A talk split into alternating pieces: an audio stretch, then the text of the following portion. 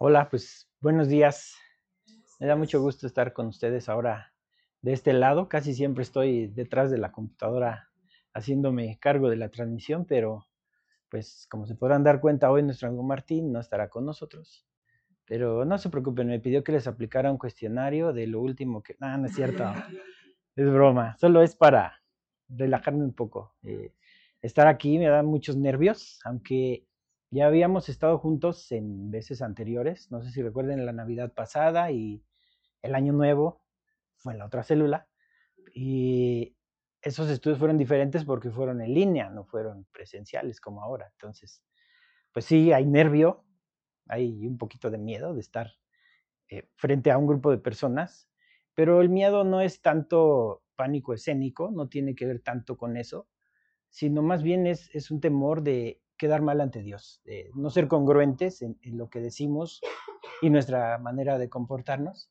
Es, realmente el miedo va enfocado hacia eso, eh, pero es muy, muy alentador y maravilloso saber que tenemos un Dios que nos dejó una Biblia llena de promesas, que son eh, versículos que podemos apropiar en los momentos difíciles eh, de nuestras vidas. En este caso, hay un, una promesa en el libro de Isaías, en el, el libro, en el capítulo 41, versículo 10. No sé si lo han escuchado, seguramente lo saben, lo saben de memoria. Y este versículo lo podemos analizar en dos partes principales. En la primera de ellas, pues Dios nos dice, eh, nos da la razón por la cual no debemos de sentirnos así de esa manera. El versículo Isaías 41:10, vamos a leerlo, la parte A, por favor. No temas, porque yo estoy contigo. No desmayes, porque yo soy tu Dios que te esfuerzo. Así es. En esta primera parte eh, vemos a un Dios que nos alienta en todas aquellas veces que tú y yo nos hemos sentido eh, tristes, desorientados, desalentados, deprimidos. Y pues aquí nos muestra Dios eh, cómo es que que debemos de comportarnos y a dónde es donde tenemos que poner nuestra fe y nuestra esperanza. En esta primera parte, Dios nos dice, no temas, aquí estoy. No, no te rindas, no desmayes, porque yo soy tu Dios que te esfuerzo. Y si eso eh, no fuera suficiente, la segunda parte de este versículo, que es la parte B, nos habla acerca de cómo es eh, que debemos poner nuestra fe y nuestra esperanza en la palabra de Dios. La segunda parte, por favor. Siempre te ayudaré, siempre te sustentaré con la diestra de mi, de mi justicia. Así es. Eh, esta parte nos habla de una temporalidad, nos dice en qué tiempo se va a cumplir esta promesa. No habla de que de lunes a viernes, este, no habla de un horario fijo, nos dice que Dios siempre estará con nosotros. En cualquier momento Dios está ahí apresto para, para auxiliarnos. Pero para que se pueda cumplir esta promesa en nuestras vidas y las demás promesas en nuestras vidas, tenemos que cumplir ciertos requisitos. Uno de ellos es obedecer a su palabra, a su mandato, lo que nos ha dejado en la Biblia, y el otro es estar en la voluntad de Dios. Esta pregunta nos la hemos hecho, por lo menos en alguna ocasión, y es, ¿cómo saber si estás en la voluntad de Dios? Bueno, pues esto tiene que ver con lo que vamos a ver a continuación. Tú y yo tenemos dones, tenemos capacidades y tomamos decisiones en base a esas eh, capacidades o a esos dones que tenemos. Si en nuestra casa se descompone un apagador, un contacto de la luz, si tenemos el conocimiento para repararlo, pues tomamos la decisión de repararlo. Si no tenemos el conocimiento, pues contratamos a alguien que lo, que lo pueda reparar. Eh, sin duda, nuestras capacidades y nuestro conocimiento influyen en, en, la toma de decisiones. Vamos a leer, por favor, Primera de Corintios 12, del 4, no es cierto, Juan 15, 7. 7. Si estuvierais en mí y mis palabras estuvieran en vosotros, pedid todo lo que, lo que quisierais y os será hecho. Muy bien. Ahora, eh, tenemos nosotros en nuestras vidas deseos o anhelos eh, o cosas que queremos que se cumplan en nuestras vidas.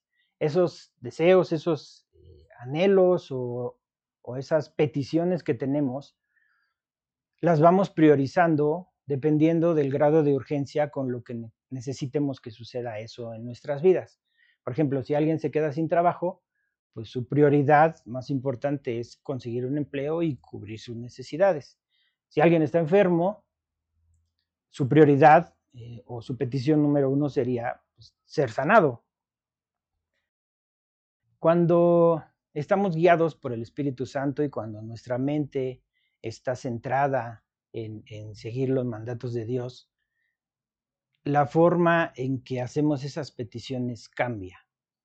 Cuando el Espíritu Santo nos guía, esos anhelos o esos deseos prioritarios van enfocados hacia exaltar a Dios. Retomando el ejemplo de alguien que se queda sin empleo, nuestra condición humana pues nos, nos, nos dicta que tenemos que ver por cubrir una necesidad material. Pero si el Espíritu Santo nos guía y tenemos el conocimiento a través de la Biblia del mandato de Dios, esa petición se convierte en algo que va a exaltar a Dios. Eh, por un lado, tenemos eh, nuestra naturaleza que quiere un trabajo para cubrir nuestras necesidades, pero podemos utilizar esa necesidad para exaltar a Dios. ¿Cómo sería? Decirle a Dios, en vez de dame un trabajo, sería Dios, necesito que me des un trabajo para poderle compartir a la gente que va a estar a mi alrededor, para poder darte la gloria y el reconocimiento cuando hagas ese milagro en mi vida y los demás puedan ver que eres un Dios que cambia la vida de las personas. Ahí es, es una condicionante donde estar en la voluntad de Dios nos indica que lo que pidamos tenemos que hacerlo para exaltarlo a Él. Ahora, veíamos hace un momento lo de los dones. Tú y yo tenemos dones y capacidades y tenemos que buscar la forma de hacer que esos dones y capacidades estén al servicio de Dios. Ahora sí, vamos a leer Primera de Corintios 12 del 4 al 7. Ahora bien, hay diversidad de dones, pero el Espíritu es el mismo. Y hay diversidad de ministerios, pero el Señor es el mismo. Y hay diversidad de operaciones, pero Dios, que hace todas las cosas en todos es el mismo, pero a cada uno le es dada la manifestación del Espíritu para provecho. Así es. Como les decía, todos tenemos dones, capacidades diferentes. Hay quienes son buenos para organizar un evento, hay quienes son buenos para eh, la tecnología, hay buenos que son, hay gente que es buena para adornar eh, algún evento, para compartirle a la gente, para regalar un folleto. Hay dones diferentes en cada uno de nosotros. Tú y yo, antes de conocer a Cristo, tomábamos decisiones en base a nuestros sentimientos, a nuestra conveniencia, queríamos eh, sacar alguna ventaja, alguna ganancia, pero ahora que conocemos a Cristo, pues eh, nuestro criterio cambia. Esas decisiones ahora deben de estar motivadas por el amor a Cristo y al prójimo. A ver, por dos puntos. Ah, eh, ¿Quién me dice cuál es el primero y más grande mandamiento? Si lo saben, solo que a lo mejor no se acuerdan. Son dos puntos para el examen, ¿eh? Ah, es cierto. ¿No? ¿Alguien? ¿Una idea? A ver, ¿sí? ¿Cómo?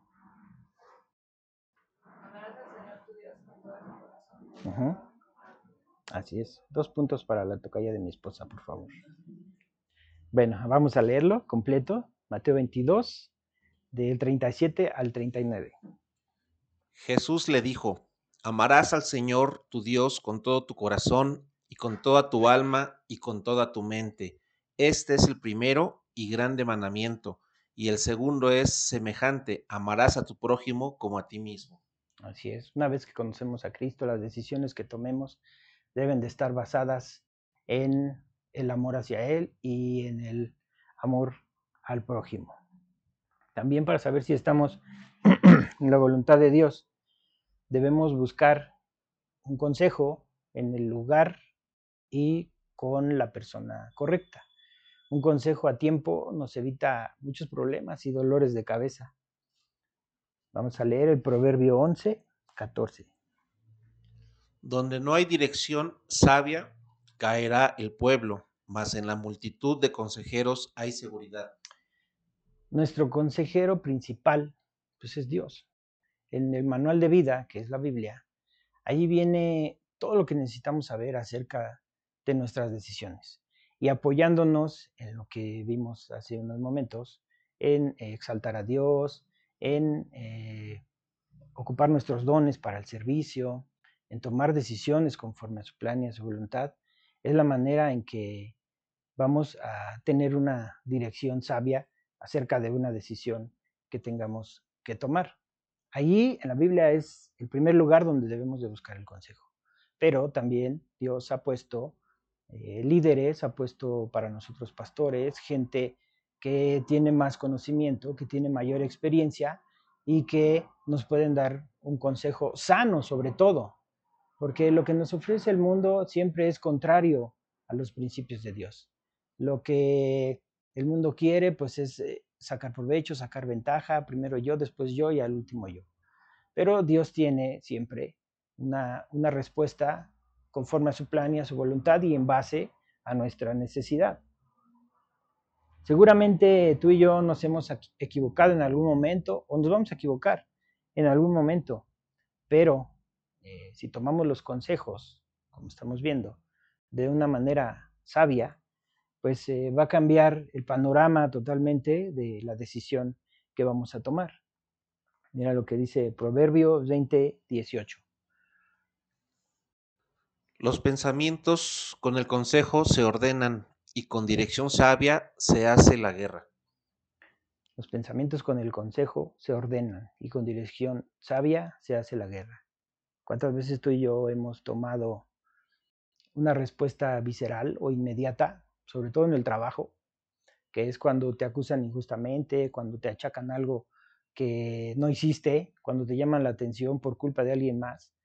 Nuestro primer pensamiento es contestar rápidamente, defendernos, hacer justicia por propia mano y, limpiar nuestro nombre o, aclarar la situación. Este proverbio nos dice que debemos de tener eh, pensamientos ordenados para poder así hacer la guerra. ¿Qué pasa si en vez de contestarle ese correo a tu jefe de forma agresiva, oye, ¿qué te pasa? Yo no fui, este, fíjate bien.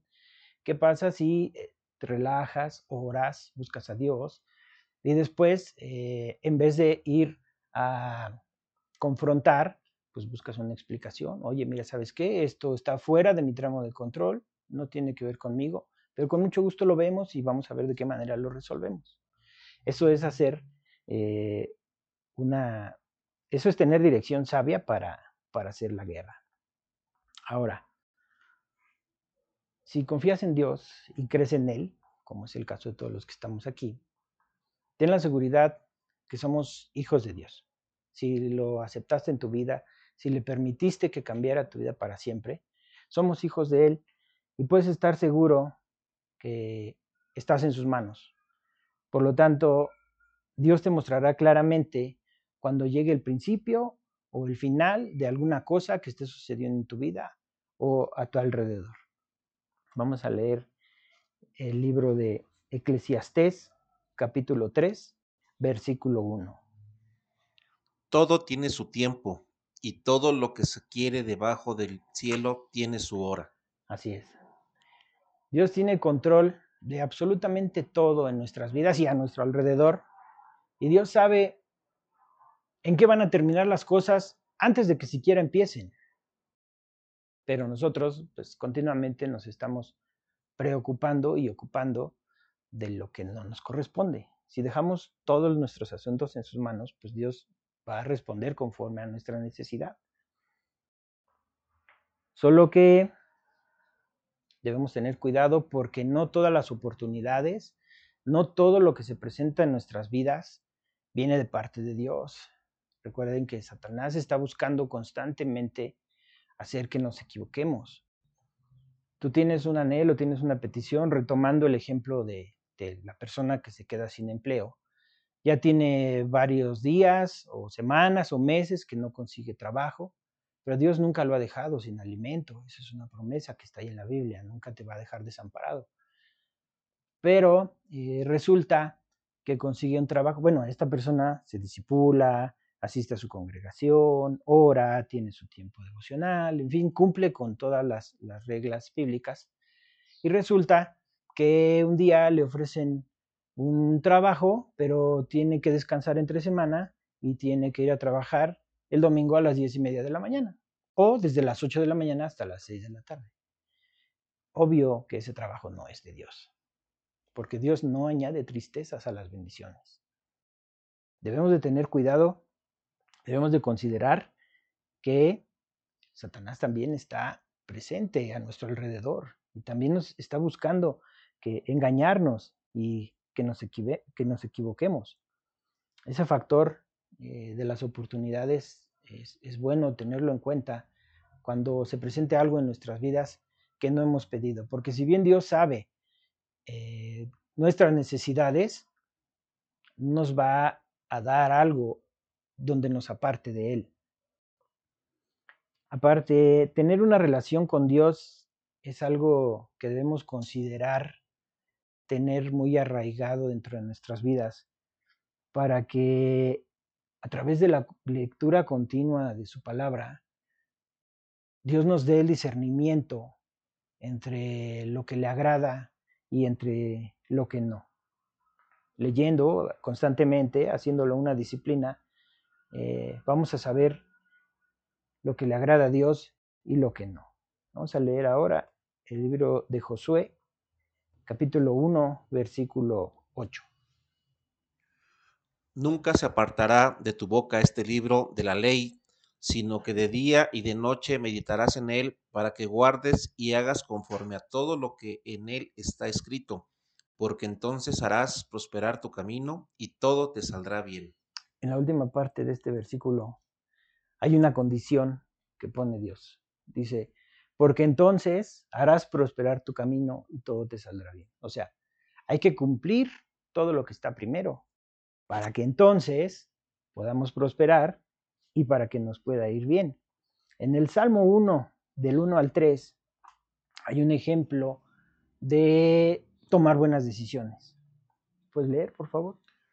Bienaventurado el varón que no anduvo en consejo de malos, ni estuvo en camino de pecadores, ni en silla de escarnecedores se ha sentado, sino que en la ley de Jehová está su delicia, y en su ley meditará, medita de día y de noche. Será como árbol plantado junto a corrientes de aguas, que da su fruto en su tiempo y su hoja no cae, y todo lo que hace prosperará. Aquí vemos el resultado de tomar buenas decisiones de obedecer y de estar en la voluntad de Dios. Todo lo que hagamos, si lo hacemos conforme a su voluntad, pues saldrá bien irremediablemente. Ahora, eh, tenemos que hacer de la oración una constante en nuestras vidas. En el libro de Primera de Juan, capítulo 5, versículo 14, ¿me puedes leer, por favor? Y esta es la confianza que tenemos en Él, que si pedimos alguna cosa conforme a su voluntad, Él nos oye. Otra vez aparece aquí, conforme a su voluntad, Él nos oye. Sabemos, tú y yo lo hemos comprobado en más de una ocasión, que la oración es grande y poderosa, pero no todas las oraciones son escuchadas. Hay veces que eh, la hacemos nada más por compromiso, por cumplir, por quedar bien, pero en realidad no estamos siendo sinceros. Solo las oraciones que provienen de aquel que es honesto, de aquel que cree y confía en Dios, solo esas oraciones son escuchadas, aún, aún ya como, como creyentes. Y esto se da porque las, esas peticiones o esas oraciones son eh, guiadas por el Espíritu Santo. El Espíritu Santo nos mueve a pedir eh, de acuerdo a la voluntad de Dios como, como acabamos de leer. Bueno, pues eh, estos son algunos tips, algunos consejos que debemos tomar en cuenta para saber si estamos en la voluntad de Dios o no. Y a propósito de tener miedo, como les decía hace un rato, que pues da un poco de temor estar aquí al frente hablando, eh, vamos a ver un pasaje que refleja todo esto que acabamos de ver y trae otras cosas más, más importantes, más interesantes y que por supuesto están vigentes para poderlas apropiar. Este pasaje se encuentra en el libro de jueces, en los capítulos 6 y 7, y tiene que ver con la, con la lucha de Gedeón. No sé si recuerdes o, o, si ya hayas escuchado este pasaje alguna vez. ¿Cómo te hubiera gustado liderar un grupo de 300 personas en contra de un ejército, que fue el caso de Gedeón? Bueno, pues eh, para llegar a ese punto de contar con solo 300 personas, pues pasaron diferentes circunstancias. Pero vamos a ver cómo fue primero el llamado de Gedeón. Jueces 6:12. Y el ángel de Jehová se le apareció y le dijo, Jehová está contigo, varón esforzado y valiente. Bueno, estas palabras claramente tenían la intención de parte de Dios de eh, animar a, Gedeón. Ese era el pensamiento, alentarlo para, para ir a la batalla. Pero lo que sucedió con Gedeón fue otra cosa, lo que sucede contigo y conmigo. Dijo, ¿por qué yo? Pues no hay alguien más fuerte, alguien más capaz, no hay algún capitán de la guardia que pueda guiar al ejército a la victoria.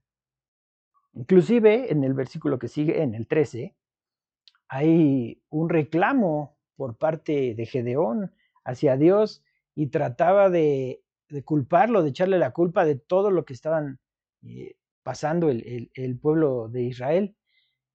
Y esto es actual porque constantemente tú y yo nos estamos excusando justo en esto. Jueces 6:13, por favor. Y Gedeón le respondió, Ah, Señor mío, si Jehová está con nosotros, ¿por qué nos ha sobrevenido todo esto? ¿Y dónde están todas sus maravillas que nuestros padres nos han contado, diciendo, ¿no nos sacó Jehová de Egipto? Y ahora Jehová nos ha desamparado y nos ha entregado en manos de los medianitas. De los madianitas. Dice Gedeón, Dios, pues ¿dónde está todo eso que me dijeron mis padres, que lo sacaste del Egipto, del cautiverio, que les diste de comer? ¿Dónde están las ropas que les diste por tantos años? No veo nada de eso. Nos dejaste, nos has desamparado, nos has entregado en mano de los madianitas. Al principio de este capítulo, en eh, Jueces 6, eh, podemos ver que la causa del padecimiento que tenían en ese momento era consecuencia de sus propios actos, no fue culpa de Dios. Era lo que dicen jueces 6.1.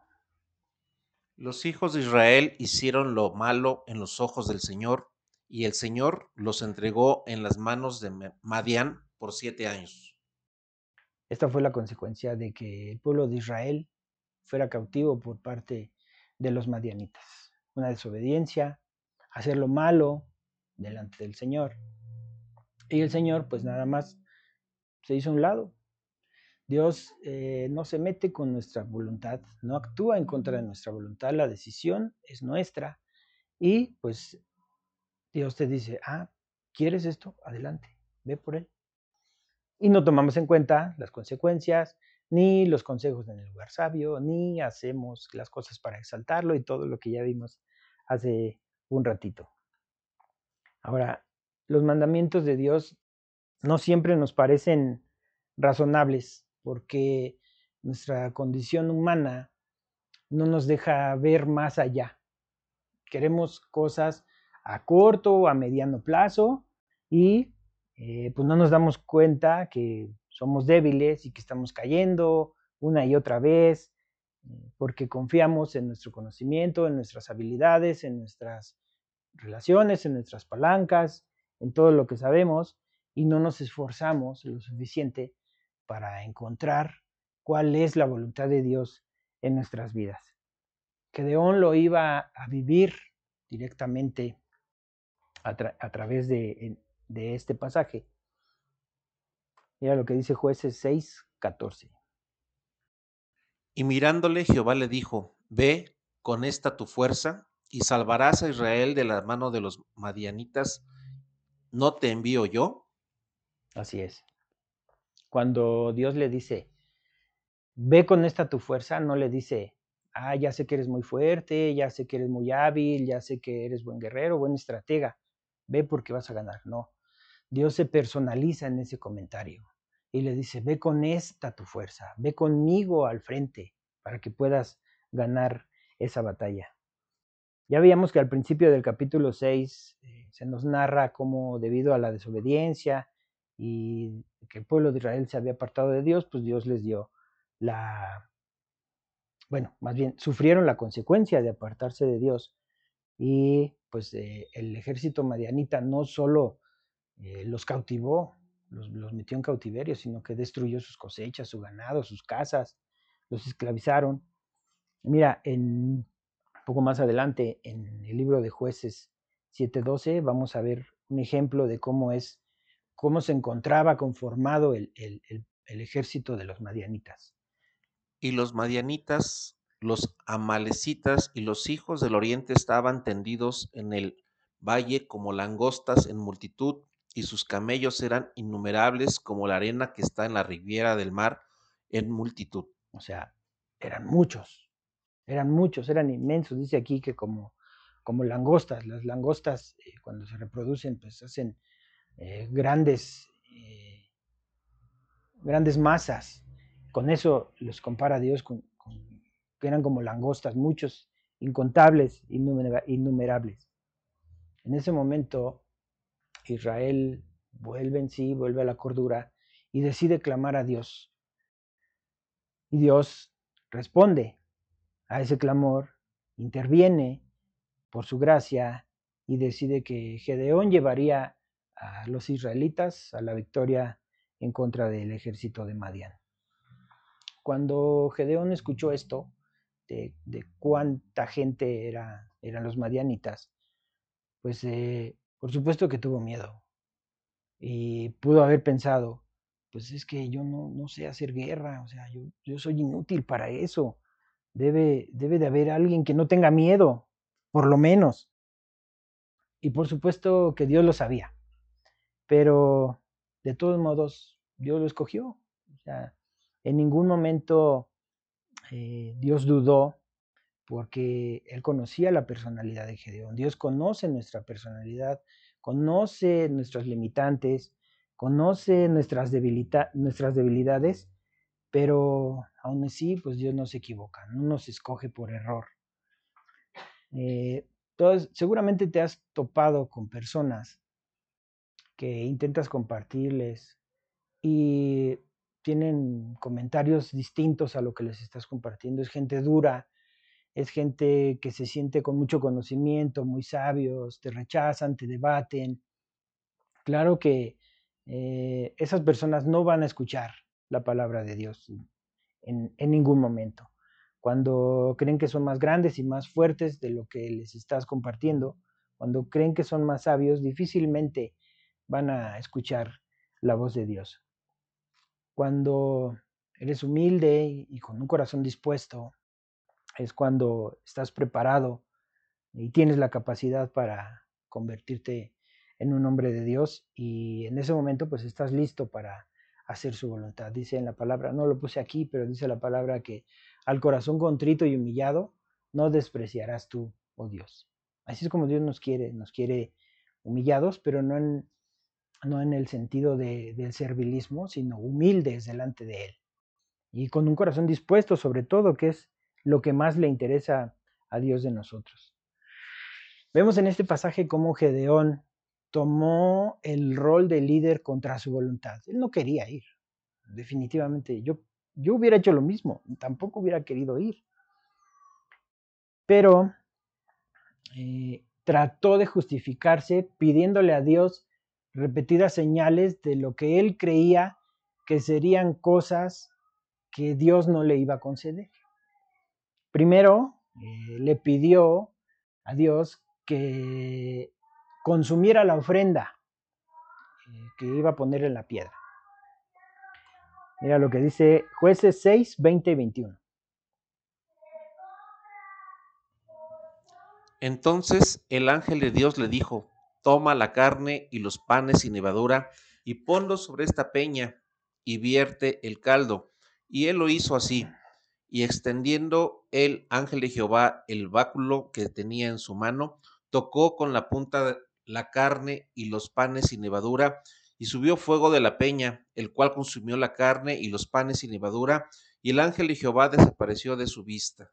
Bueno, primero le dice que necesita ver que la ofrenda se consuma. Y Dios no solo le va a conceder eso, sino que le dice, échale el caldo. Ya sabemos que el líquido con el fuego, pues no se llevan. Aparte de todo, salió fuego de la piedra. O sea, ni siquiera hubo algo que lo provocara. Salió el fuego, se consumió todo y el ángel desapareció. En ese momento, pues yo caigo muerto ahí, porque pues, estar viendo eso es, debió haber sido increíble. Pero, pues a Gedeón no le pareció así. Le pareció poca cosa presenciar ese milagro. Después, Gedeón, cuando le parece poco ese milagro, pues le solicita a Dios que pusiera primero un vellón de lana en el piso y que solo el vellón se mojara y, y alrededor en la tierra estuviera seco. Lo que dice jueces 6, de 36 al 40. Y Gedeón dijo a Dios, si has de salvar a Israel por mi mano, como has dicho, he aquí que yo pondré un vellón de lana en la era, y si el rocío estuviese, estuviere en el vellón solamente, quedando seca toda la otra tierra, entonces entenderé que salvarás a Israel por mi mano, como lo has dicho. Y aconteció así, pues cuando se levantó de mañana, exprimió el vellón y sacó de él el rocío, un tazón lleno de agua. Mas Gedeón dijo a Dios, no se encienda tu ira contra mí, ni aún hablaré esta vez, solamente probaré ahora otra vez con el vellón. Te ruego que solamente el vellón quede seco y el rocío sobre la tierra. Y aquella noche lo hizo Dios así, solo el vellón quedó seco y en toda la tierra hubo rocío. Gedeón pensaba que esas cosas no las podría hacer Dios. Estaba buscando una justificación para retirarse de tan grande responsabilidad. Y en estos tres milagros que Dios, que Dios hizo ante sus ojos, pues todavía no había un convencimiento total para, para asistir a donde Dios lo había mandado. Dios nunca se negó a dejar de creer en Gedeón. Incluso eh, sabía que el mismo Gedeón no confiaba en sí mismo para, para, para esa encomienda. Dios se desanimó con, con todos estos rechazos, no, no se desanimó. Eh, ¿Reconsideró su elección? No, tampoco. Al contrario, le dio todas esas señales y todos esos milagros para convencer a Gedeón de que tenía una oportunidad de guiar al pueblo de Israel hacia la victoria. Esto sin duda le dio fuerza a Gedeón, que era lo que necesitaba en ese momento. Hasta entonces Gedeón se armó o utilizó o echó mano de, del Espíritu de Dios. Y entonces eh, se puso a la cabeza de un ejército israelita conformado por 32 mil hombres. Aquí vamos a empezar con los cálculos. 32 mil hombres suena una cifra razonable para un ejército. Son muchos, sí, son muchos. Pero el ejército madianita estaba compuesto por 135 mil soldados. En la matemática nos da la relación de poco más de 4 a 1, uno contra otro. O sea que cada soldado del ejército de Gedeón debía pelear y ganar un poco más de cuatro soldados del ejército madianita.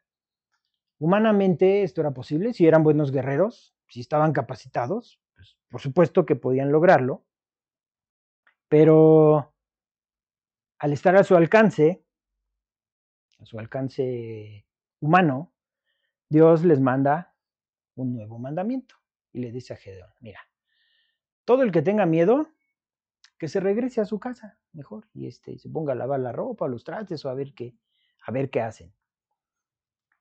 Y bueno, eh, así dejarían de confiar en, su propia fuerza. Y si llegaban a la victoria, iba a ser por ellos mismos. Si, lograban derrotar al ejército madianita con 32 mil hombres, iban a decir, ah, qué buenos somos, este, qué bueno que no le hicimos caso a Dios y venimos y peleamos y ganamos. Bueno, eh, ¿Tú crees que, a Gedeón no le hubiera gustado regresarse en, esa, en ese primer mandato? Yo me hubiera regresado sin problema, ¿no? ¿Sabes qué? Si tengo miedo, me regreso y, este, y bueno, pues eh, que siga alguien más. estaba consciente que se estaba arriesgando a morir.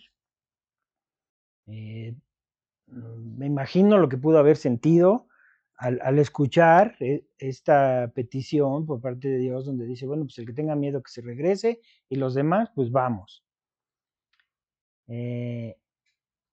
Esa misma noche pensarían los del ejército israelita, ¿qué clase de líder es este que regresa a los que tienen miedo? Mira lo que dice jueces 7.3. Ahora pues, haz pregonar en oídos del pueblo, diciendo, quien, quien tema y se estremezca, madrugue y devuélvase desde el monte de Galat, y se devolvieron de los del pueblo veintidós mil y quedaron diez mil. Un tercio del ejército original. De treinta y dos mil, quedaron solo diez mil. Ahora sí, la lucha estaba poco menos que imposible pero todavía había un resquicio de, posibilidad. Y Dios pensó que aún era mucho pueblo. Esa noche, por miedo, se regresaron 22 mil y sin duda eso fue un duro golpe para las expectativas de Gedeón, porque pues ahora solo iba a combatir con 10 mil hombres y haciendo el cálculo, pues ya les tocaba a más de 13 derrotar, pelear y derrotar a más de 13 soldados para poderse alzar con la victoria. Una cosa es escuchar lo que Dios quiere que hagamos, pero muy diferente es realmente aceptar y confiar en lo que nos está diciendo. Parecen dos luchas distintas aquí, eh, porque una era contra dos mil hombres y la otra pues ya iba a ser nada más con diez mil aún eran muchos. Ese nuevo mandamiento iba en contra de todo razonamiento humano. No había posibilidad de salir victoriosos de esa batalla. Pero lo que quería Dios era obediencia por parte de Gedeón y que la transmitiera al resto del pueblo israelita.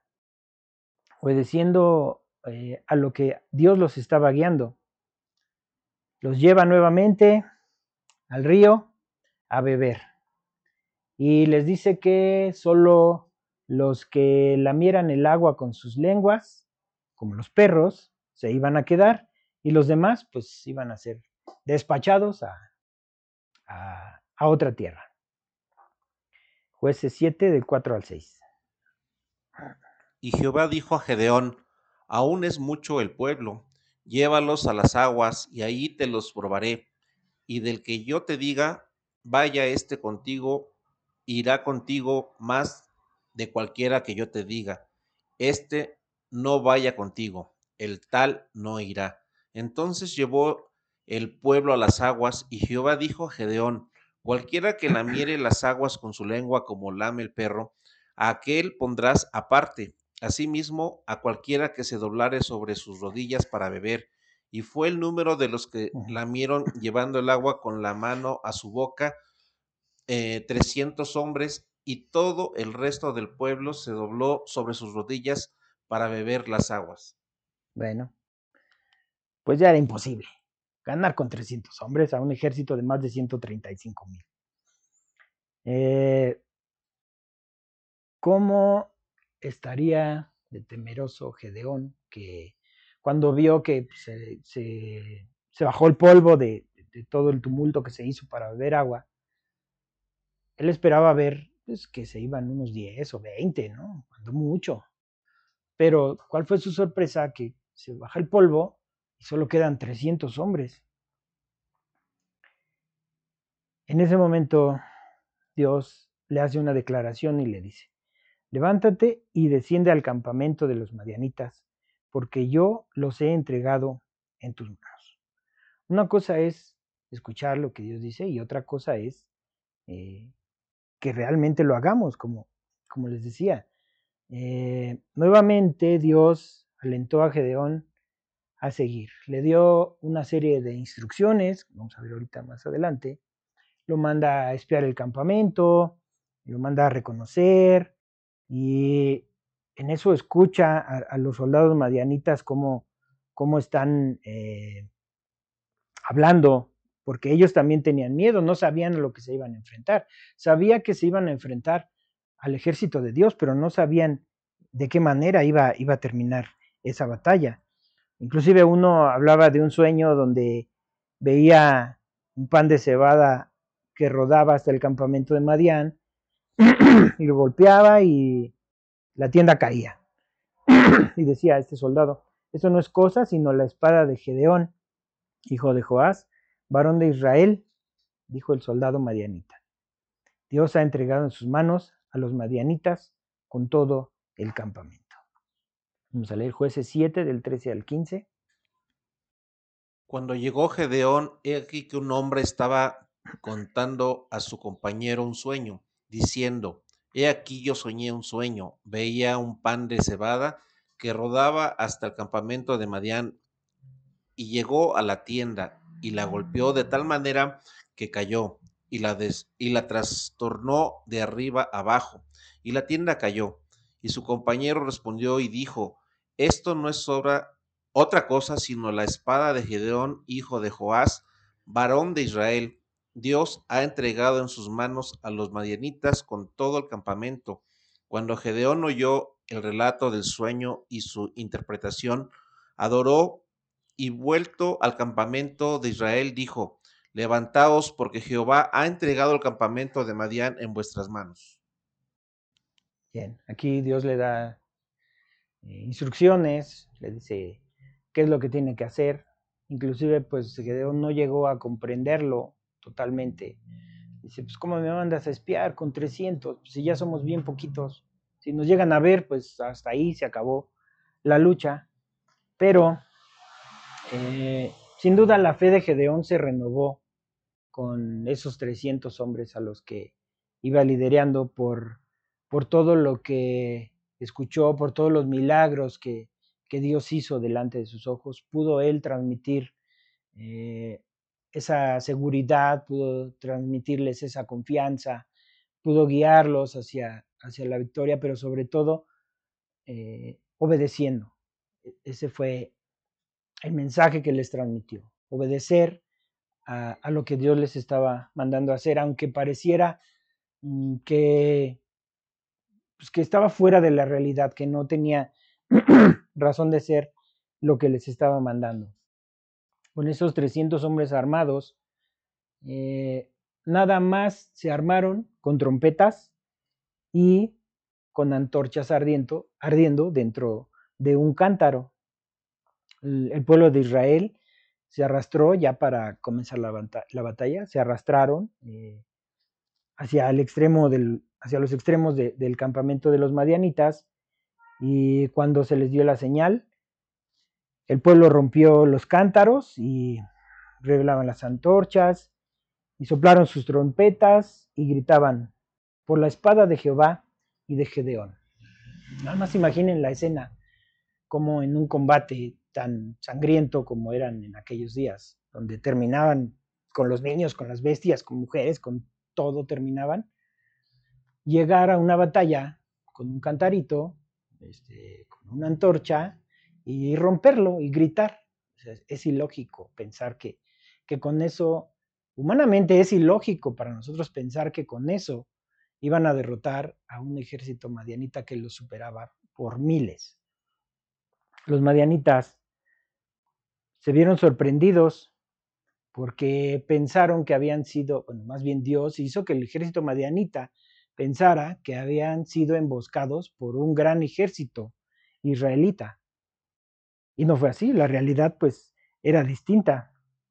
Tuvieron miedo y eh, pues en, la distracción, en, en todo lo que estaba sucediendo, pues empezaron a sacar sus espadas y empezaron a matarse unos a otros. O sea, ni siquiera el pueblo de Israel tuvo que utilizar espada para terminar con el ejército madianita. Todo era obra de Dios. Solo Dios puede hacer esas cosas. Entonces, eh, finalmente los, que sobraron del ejército madianita, pues eh, empezaron a huir eh, a, donde podían. Y ese gran poder del ejército madianita, pues no, no pudo en contra del gran poder, las señales y los, y los milagros que hizo Dios. Solo esos 300 hombres, liderados por Gedeón, pudieron salir con la victoria eh, en esa ocasión y Gedeón se convirtió en un hombre de Dios. Aquí en esta imagen podemos ver eh, que era más o menos lo que hacían, eh, con una trompeta, con una antorcha y unos cantaritos y, y era todo. No, no vemos que que hayan estado armados, preparados, que hayan tenido que combatir cuerpo a cuerpo, sacar su espada. Nada de eso. Dios ya les había entregado la victoria antes de que combatieran. Es lo que veíamos al principio, que Dios sabe cómo van a terminar las cosas antes de que siquiera comiencen. lo que tenemos que hacer es escuchar la, voz de Dios, que es lo que realmente nos va a llevar eh, una buena guía en nuestras vidas. Día tras día podemos sentir que enfrentamos paredes, que enfrentamos grandes obstáculos. Tú y yo lo hemos padecido en distintas circunstancias con nuestra familia, en la economía, en la salud. Hemos pasado por, por muchas pruebas que parecen insuperables al momento, pero si nos disponemos a escuchar la voz de Dios y, y a obedecer lo que tiene para nosotros, eh, vamos a ver que nosotros mismos podemos derrotar, si es su voluntad, eh, todas esas dificultades, todas esas cosas que, se presentan en nuestras vidas y tenemos la oportunidad de, ganar esa batalla. Dios sabe quiénes somos, Dios sabe eh, por qué nos ha escogido, Dios sabe el ministerio que tiene cada uno, Dios sabe dónde, eh, cuál es el escenario correcto para utilizar nuestros dones que nos ha dado. Si no tienes dones, pídeselos. Él te lo va a dar conforme a su voluntad. Esos dones debemos utilizarlos para su servicio. Esos dones eh, los debemos utilizar, debemos de buscar el lugar adecuado para utilizarlos. Debemos explotar esos dones. Debemos de tratar de exaltar a Dios con nuestras decisiones. Recuerda que Dios se hizo cargo de nosotros antes del principio, antes de nacer. Pues Dios ya estaba contemplado en nuestras vidas. Solo que eh, para surgir como vencedores sobre nosotros mismos, que en ocasiones somos nuestro principal adversario, nosotros mismos, nuestra naturaleza, para salir vencedores sobre eso, tenemos que depender de Dios en todo momento. Cuando dejamos que Dios tome el control y la responsabilidad de nuestras vidas, entonces en ese momento podemos estar seguros que venceremos a la adversidad y cualquier situación difícil que se presente en nuestras vidas, estando en la voluntad de Dios, pues eh, saldremos adelante. este pasaje que vimos de Gedeón, pues es, es un claro ejemplo, es una muestra de el poder que tiene Dios. Como veíamos hace rato, sabemos, tú y yo sabemos que la oración es, es grande y poderosa, que debemos de echar mano de ella, pero sí tenemos que cumplir con los requisitos que, que veíamos anteriormente. ¿no? Es, no es en automático, nuestras expectativas siempre están puestas en que sea a, a corto o mediano plazo y nunca esperamos más allá. A veces la respuesta de Dios es no, ahorita no. No es que no te conceda los anhelos de tu corazón, es que estén alineados a su voluntad. En ese momento, pues esos anhelos, esas peticiones, eh, y al ser guiados por el Espíritu Santo, pues llegan a concretarse. Ya para finalizar, eh, a ver, déjame ver. No, no lo puse. No lo puse, Benja, pero por favor búscate Romanos 11:36. Por favor. Romanos 11:36.